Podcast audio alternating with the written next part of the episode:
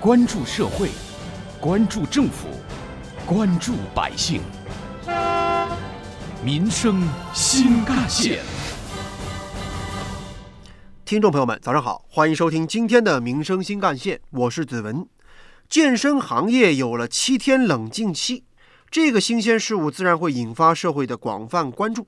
对于这个新规呢，大家其实看法也不太一样。有的网友呼吁，这美容美发行业也应当如此；还有网友联系到离婚冷静期，觉得这样一来会不会鼓励某些顾客到健身房办张卡，但是不开卡，然后转身打卡完就走人呢？仔细研读上海这条新规，其实类似于网购的七天无条件退款，消费者在付款一周之内解约可以全额退款，当然前提是没有开卡使用会员服务。上海之所以推出这个新规呢，是因为健身行业往往存在着过度的营销，有些消费者实在是经不住当面的反复推销，于是一冲动之下充了会员，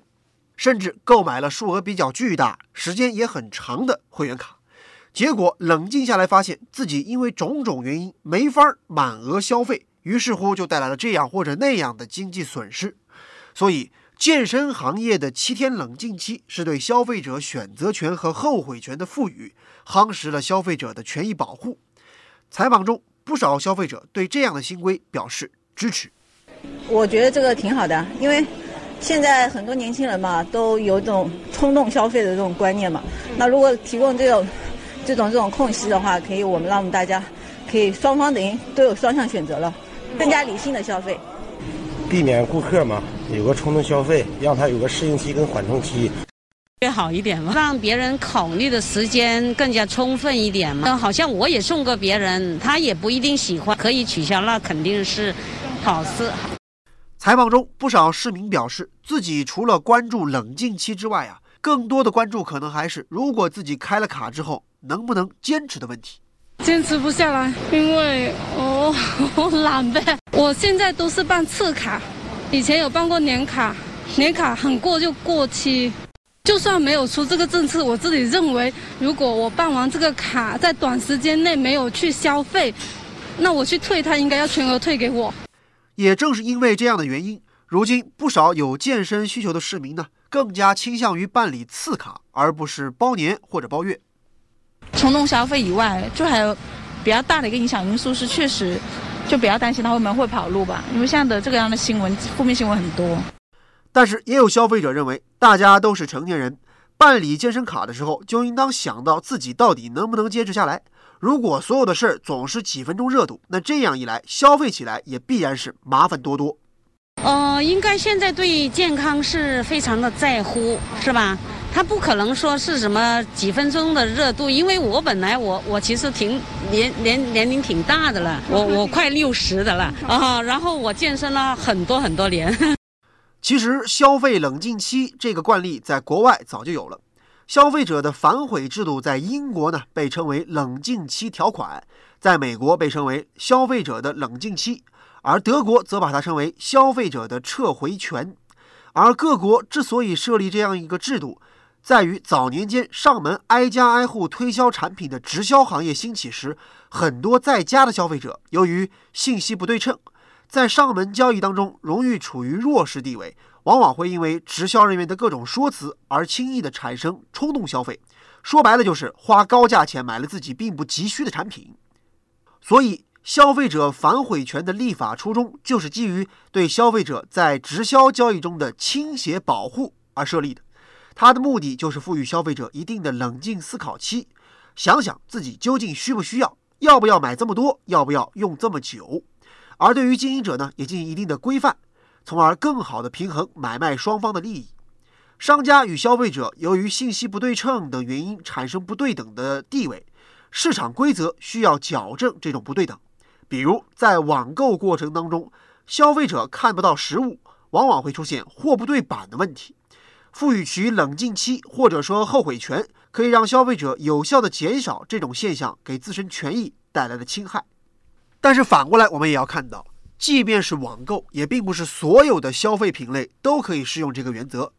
消费者权益保护法》第二十五条就规定了，消费者定制鲜活易腐等四种类型不支持七日无理由退货。而网络购买商品七日无理由退货暂行办法，则在此基础上增加了包括销售时已经明示的临近保质期的商品、有瑕疵的商品等三类不适用于七天无理由退款的商品。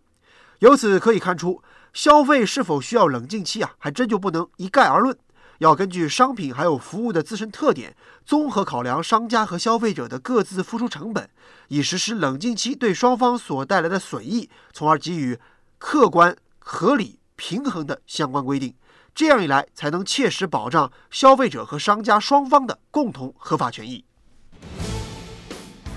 挖掘新闻真相，探究新闻本质，民生新干线。在上海的这份示范合同当中，由于设置了要未开卡使用这样的前提条件，因此一旦开卡使用，就没法按照这样的规定进行全额退款了。看上去吸引眼球的是七天可以退费，但是真正有效的是双方约定的开卡时间。我们也从杭州的几家大型的健身连锁机构了解到，目前各大健身机构的合同范本当中，往往都没有提到七天冷静期退费的内容。但是对于何时开卡计费，是可以和消费者进行协商的。杭州某品牌健身房负责人孙伟，的，因为会员办卡，他有的时候可能会临时，哎，我这段时间不过来运动，那我们给会员是可以延期开卡的。然后我们是一个月之内开卡，我办卡可能稍微有点冲动了，然后过不来了，那这样的话我们可以协商去处理。有关我们今天关注的话题，不少网友的留言和讨论也很热烈。比如说，网友人民 QZ 则表示，不少消费者在信息对比中处于弱势，这是事实。而网友勇闯天涯则表示啊，关键是行业要守规矩，不然到时候合同里压根就没写明白，还是会相互扯皮。而网友旭日东升则表示呢，我要是七天之内把老婆买的东西全都给退了，那我估计是要挨打。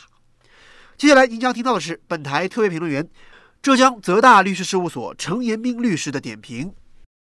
其实我听到消费冷静期这个报道，我觉得还是挺好的，因为我本人就是一个容易冲动消费的人，常常有了买了不用的情况。